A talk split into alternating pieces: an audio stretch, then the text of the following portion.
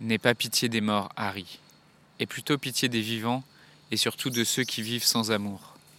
En y retournant, tu pourras faire en sorte qu'il y ait moins d'âmes mutilées, moins de familles déchirées. Si cela en vaut la peine à tes yeux, alors disons-nous au revoir pour l'instant. Dans un monde où la question de la mort est souvent taboue, où vivre un deuil signifie encore être jugé, provoquer de la gêne, de l'incompréhension, quand ce n'est pas de la pitié, la grande question est celle-ci. Comment des orphelins comme nous, qui avons vécu très tôt la mort d'un parent, qui ne voulons pas porter ce poids sur nos épaules toute notre vie, ni qu'il impacte nos relations actuelles, comment nous pouvons y donner un sens nouveau, construire des relations plus profondes, et surtout, comment nous reprenons le pouvoir sur nos vies. Mon nom est Johan, et bienvenue chez les orphelins résilients.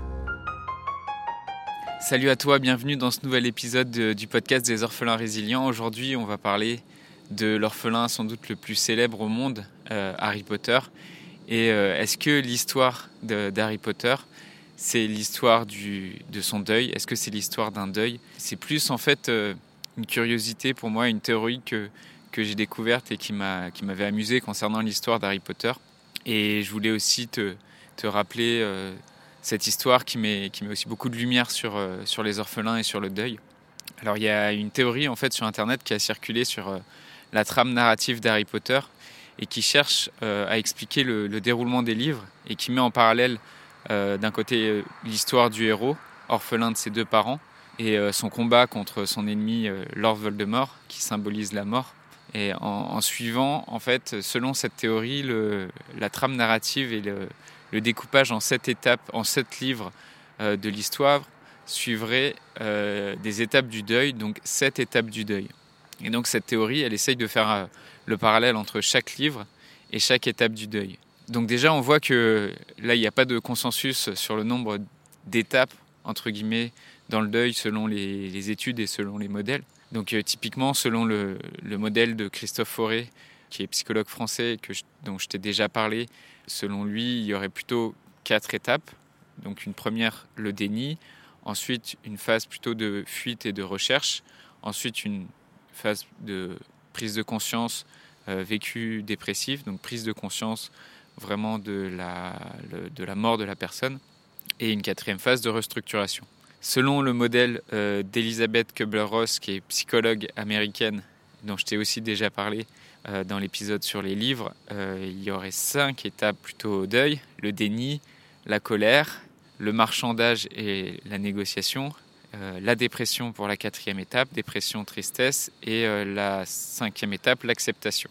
Et il y a encore, encore d'autres modèles euh, avec cette étape, par exemple le modèle de Jean Montbourquette, qui est un psychologue canadien, sur un modèle en sept étapes, en tout cas, que se construit cette théorie sur Harry Potter, comme quoi chaque livre représenterait une des étapes du deuil. Et donc dans ces sept étapes, on aurait comme première étape le choc, ensuite le déni, la colère, la tristesse, la résignation, l'acceptation et la reconstruction.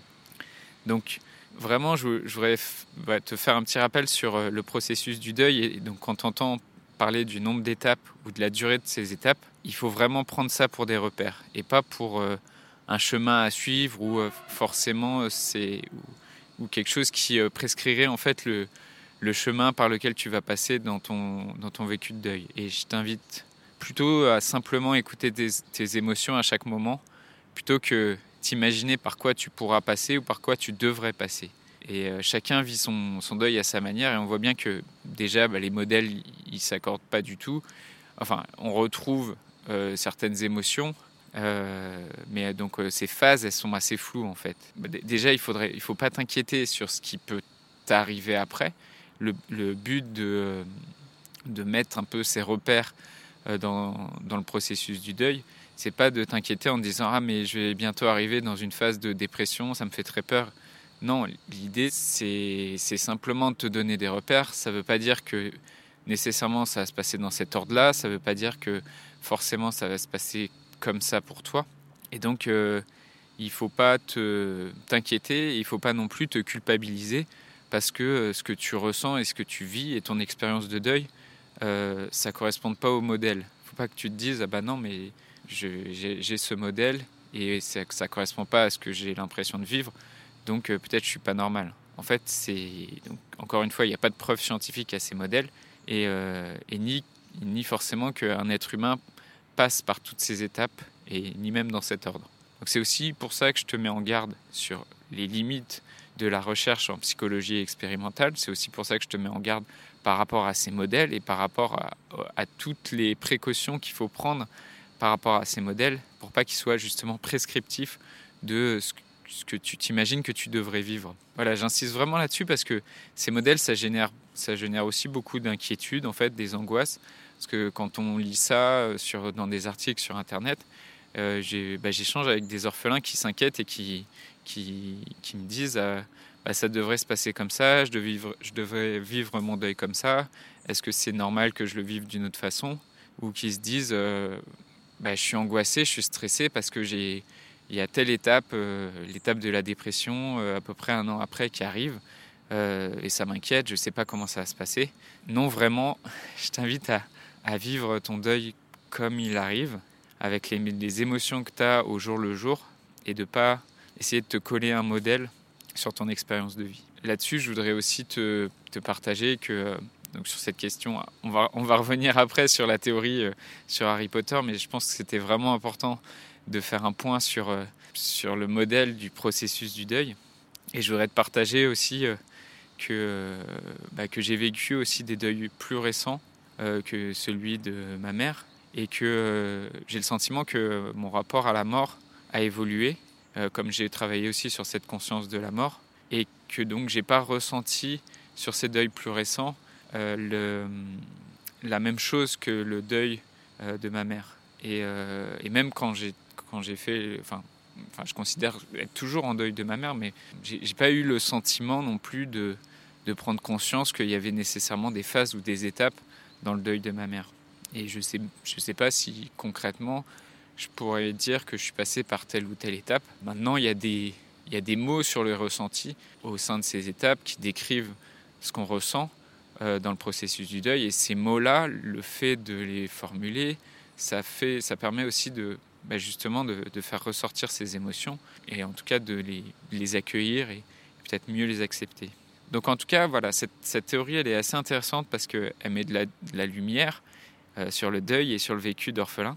Et, donc, euh, elle, fait l'hypothèse en fait qu'il y a un parallèle entre chaque livre et chaque étape du deuil. Du coup, avec cette hypothèse aussi, euh, à la base, qu'il y aurait sept étapes du deuil. Et sept, c'est aussi un, chiffre avec une forte symbolique, parce que sept, c'est un symbole de la chance, c'est le symbole du hasard. C'est il y a sept jours dans la semaine, donc il y a aussi une dimension religieuse. Cette théorie, en fait, elle s'appuie sur le fait que l'auteur d'Harry Potter, donc John Kate Rowling, elle a écrit ses livres à un moment où elle était en plein deuil de sa mère, qui est décédée d'une sclérose en plaques. Et donc pour rentrer vraiment dans, cette théorie euh, qui fait un parallèle entre les étapes du, deuil et euh, la trame narrative d'Harry Potter, on aurait dans le premier livre euh, la première étape, qui serait l'étape du choc. Cette théorie, bah, elle, fait bien correspondre, c'est vrai, ce, le, choc en fait que vit euh, Harry Potter dans le premier livre, avec euh, ce, géant qui fracasse la porte, qui rentre euh, dans la maison et qui, qui vient dire à Harry que c'est un sorcier, qui vient aussi lui révéler comment ses parents sont morts et que c'est pas dans un accident de voiture. Et c'est aussi le choc dans ce livre que Harry Potter va découvrir le monde des sorciers. Et donc, ça correspondrait d'après cette théorie, à la première étape du deuil qui est euh, le choc de, bah, de l'annonce de la mort d'un proche. Et à la, fin de, à la fin du premier livre, il y a la rencontre avec euh, Voldemort, qui est sous une forme assez choquante, avec euh, un visage collé à l'arrière du crâne d'un autre humain. Et donc, ce, premier livre correspondrait à l'étape du choc. Dans le, dans le deuxième livre, dans la Chambre des secrets, donc ce serait le, la deuxième étape euh, selon cette théorie toujours, qui est l'étape du déni. Et en fait, au début du deuxième livre, il y a tout le monde qui va empêcher Harry Potter pour l'empêcher de retourner à Poudlard. Et tout le monde lui dit que c'est donc son oncle, sa tante, au début, disent non, tu ne retourneras pas à Poudlard et tu ne peux pas retourner là-bas. Et même l'elfe de maison qui va, qui va essayer de l'en empêcher. Et euh, donc c'est une forme de, de déni de, de, cette réalité, de, bah, du monde des sorciers. Et est-ce que quand, pareil, Harry Potter, à la fin du livre, il détruit Gédusor et détruit le, livre de, donc de Tom Jedusor, est-ce qu'il nie pas aussi un peu la mort? Dans le troisième livre, Le prisonnier d'Azkaban, on, on, serait vraiment dans la phase euh, de, selon les étapes du deuil, toujours selon cette théorie, la phase de la colère. On a un meurtrier, Sirius Black, qui vient de s'échapper d'une prison euh, et qui est euh, présumé complice du meurtre des parents d'Harry. Et donc Harry Potter, il est, dans un état de colère parce qu'il s'énerve, par exemple, au, début du livre, il s'énerve contre sa tante Marge. il est en colère aussi parce qu'il y a une injustice dans ce livre autour d'un animal euh, mi-cheval, mi-aigle, euh, qui s'appelle un hippogriffe, et donc y a une injustice euh, autour de, de, cet animal, et donc Harry est en colère et il veut, il veut protéger cet animal de, de l'injustice. Et donc à la fin du livre, il apprend que en fait finalement c'est un autre ami de ses parents qui s'appelle Peter Pettigrew qui, qui, les a trahis et qui est complice de, leur mort. Et donc ce, ce troisième livre, il, il résonne assez bien avec l'idée qu'il y a l'idée d'une injustice et l'idée de la colère. Dans le quatrième livre, La Coupe de Feu, euh, Harry Potter il se retrouve très seul au début. Ça correspondrait donc à la, quatrième étape, euh, selon cette théorie euh, de cette étape du deuil, qui est la tristesse. Il, il, se retrouve très seul, il se retrouve embarqué aussi dans cette, dans cette aventure de ce tournoi de la, la Coupe de Feu, malgré lui. Et il y a aussi une dispute entre ces deux amis dans ce livre, euh, donc un événement plutôt triste. Et, il est amoureux d'une fille, Harry Potter, qui s'appelle Cho. Et cette fille ne veut pas de lui, elle est intéressée par un autre mec. Et donc, bah, il est assez triste. il va au bal avec une autre cavalière qui finit par le quitter à la fin du bal. Et il est très seul dans ses épreuves.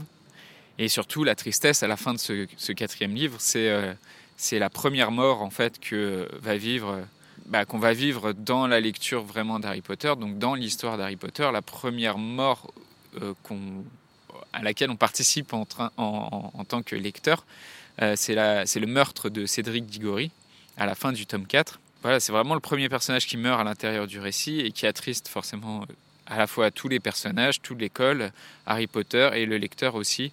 Donc à la fin du quatrième tome, il y a énormément de tristesse on passe au, cinquième tome, donc l'ordre du phénix. Et donc le cinquième tome correspondrait à l'étape de la résignation. Et euh, le cinquième tome, c'est un moment où en fait euh, Lord Voldemort, donc dans notre théorie c'est l'incarnation de la mort, et Lord, Voldemort revient. Et donc il commence à reprendre du pouvoir. Et euh, c'est ce livre qui va symboliser en fait pour Harry Potter la conscience que cette mort est inévitable et aussi la, puissance de Voldemort sur Harry Potter et la puissance de la mort sur Harry Potter et qui, ce qui l'accable vraiment. Et euh, donc c'est, ça correspondrait dans les étapes du deuil à, bah, cette étape euh, qui euh, suivant la tristesse.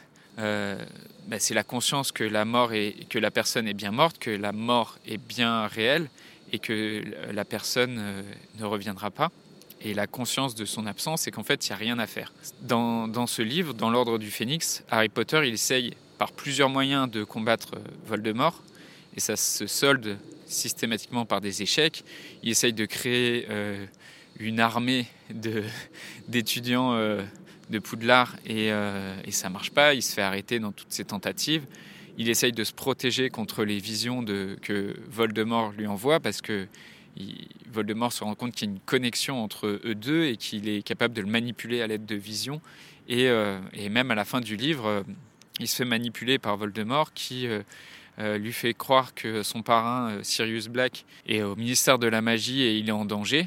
Et, donc Harry Potter qui va se déplacer là-bas et finalement, bah, en cherchant à le sauver, va finalement provoquer sa mort. Donc c'est encore un échec, c'est encore un signe de sa résignation dans le sixième tome, la sixième étape euh, dans cette théorie, la sixième étape du deuil, c'est euh, l'étape d'acceptation en fait. Et dans le sixième tome, ça correspond assez bien avec euh, le retour de Lord Voldemort et vraiment la conscience que cette fois, ça y est, tout le monde a conscience qu'il est de retour, donc que la mort est bien là et Et comme Voldemort est une personnification de la mort, tout le monde a accepté l'éventualité de mourir. Et c'est aussi dans ce livre qu'on découvre comment Voldemort il a survécu à la mort à l'aide d'outils de magie noire qui sont les Horcruxes. Et enfin, dans le septième livre, Harry Potter et les reliques de la mort, c'est le dernier tome dans lequel Harry Potter va combattre euh, Voldemort. Et euh, ça correspondrait à l'étape, à la septième étape du deuil, qui est l'étape de la reconstruction. Euh, et, c'est vrai qu'elle est vraiment symbolique dans ce livre parce que Harry Potter va quasiment ressusciter à la fin du livre, alors que Voldemort l'aurait tué. Il, parvient à le battre et à la fin du livre, il s'est même reconstruit. Il a reconstruit une famille avec une femme et des enfants. Donc voilà un peu pour t'expliquer cette, théorie sur la narration dans les livres d'Harry Potter et le parallèle qu'on pourrait faire avec ces sept étapes du deuil. Alors, personnellement, je vois qu'il y, a des parallèles qui sont assez intéressants sur la trame narrative. Et c'est une bonne occasion, je pense, aussi de, retrouver cet univers, euh, moi, dans lequel j'ai grandi. Enfin, avec la lecture de ces livres dans lequel j'ai grandi, qui m'a particulièrement touché parce que, en tant qu'orphelin, euh, même sans avoir même conscience que, c'était vraiment ça qui me rapprochait de, ce personnage Harry Potter, euh, c'est vraiment un univers dans lequel dans lequel j'ai grandi euh, avec ces histoires. Mais personnellement, je suis quand même, avec ce parallèle avec les sept étapes du deuil, je suis quand même assez dubitatif avec cette théorie parce que euh, c'est vrai que pour certains livres, ça, a l'air un peu tiré par les cheveux. En particulier euh, dans le deuxième, l'étape du déni. Il y a des choses, on, on c'est pas très clair. On a l'impression qu'on essaye de certaines fois de, coller un peu euh, ces étapes du deuil à, certains livres, et puis même le caractère choquant euh, de l'apparition de Lord Voldemort sur euh, le. On voit que ça. Enfin, finalement, on voit que c'est un peu tiré par les cheveux. De fil en aiguille, en fait, quand on décortique, quand on détricote cette théorie, ça semble assez clair que une analyse vraiment approfondie de, cette théorie, ça, ça, ça validerait pas l'hypothèse que Harry Potter a été construit sur ces sept étapes du deuil. Et euh, parce qu'en fait, toutes les émotions du deuil, elles sont présentes à chaque livre. Et euh, il n'y a pas une émotion euh, comme la tristesse qui serait réservée à un seul livre. Donc elles ne sont pas spécifiques à un, seul tome. Et juste parce que aussi, tout simplement, il n'y a pas de consensus scientifique sur le processus du deuil, sur les étapes. Et j'ajouterais même que les psychologues comme Christophe Fauré, comme Elisabeth Kubler-Ross ou Jean Montbourquette, euh, quand ils énoncent euh, comme ça les étapes dans le processus du deuil, euh, ils le font toujours avec énormément de précautions et ils, disent toujours que en fait ces étapes ce sont que des repères et, qu'il n'y a pas forcément d'ordre ni, ni, de linéarité dans le processus du deuil. Et malheureusement, on met pas toujours autant de nuances quand on lit les articles euh, sur Internet, quand on regarde dans les, dans les magazines de psychologie euh, ou même dans les, juste dans les publications, dans les journaux, il n'y a pas toujours cette nuance sur euh, les étapes du deuil, sur le fait que vraiment, il faut les prendre comme des repères et pas comme une règle absolue de comment doit se dérouler un deuil. Après, pour revenir à cette théorie sur, sur Harry Potter et sur la construction narrative, ben, c'est assez probable que John Kate Rowling, elle est construit sa, trame narrative aussi par rapport à son propre vécu du deuil, mais, euh, mais aussi qu'elle soit inspirée euh, simplement d'une trame, narrative telle que celle qui sert à la construction d'un personnage ou à la construction d'un héros. Parce que le processus du deuil tel qu'il est, est décrit ici avec ces sept étapes, euh, il ressemble aussi très fortement à des trames narratives qu'utilisent les scénaristes hollywoodiens ou les romanciers pour créer des héros, décrire les voyages des héros, et euh, même si c'est pas forcément des orphelins, même si c'est pas forcément des, des, personnages en deuil. En tout cas, le deuil reste un thème important dans Harry Potter, et ça, je pense que c'est ça qui est intéressant de souligner et de rappeler, c'est que Harry Potter, c'est quand même une saga qui, qui a mis énormément de lumière déjà sur la condition des orphelins, même si c'est sur un personnage en particulier, sur un vécu en particulier. Mais euh, c'est un peu pour moi le, principal et si ce n'est pas l'unique intérêt de cette analyse, c'est de mettre en avant euh, bah, des ressentis du deuil dans le cadre de cette saga. Et parce que les, émotions liées au deuil sont bien présentes dans ces livres.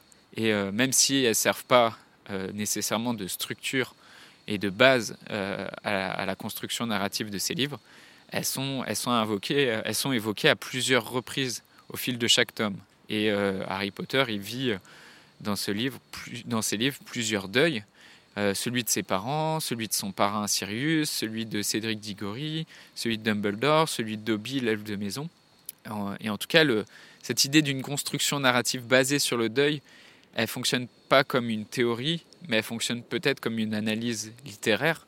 Elle, permet potentiellement de, souligner euh, peut-être un, une forme de construction qui, soit conscient ou non de la part de, de l'auteur pour faire passer son message. Et les, questions de euh, faire son deuil, faire le deuil des autres, euh, accepter sa mortalité, donc euh, accepter la mort, c'est un thème que John Kate Rowling, elle, elle travaille dans ses livres de, différentes façons. notamment, il y a un conte, je ne sais pas si tu t'en souviens, dans, je crois que c'est dans le sixième ou dans le septième, je crois que c'est dans le sixième tome, avec le conte des trois frères et des reliques qui raconte en fait euh, trois frères qui euh, croisent la mort lors d'une promenade euh, et, la mort leur tend un piège en fait, leur propose de réaliser un de leurs souhaits et bah, chacun des frères va avoir un souhait un peu particulier qui va et la mort va leur donner une espèce justement une relique puissante donc qui sont dans le, dernier dans, le dernier tome ce sont les trois reliques de, la mort il y a un des frères qui demande en fait un objet qui symbolise la puissance, qui est la, baguette la plus puissante au monde.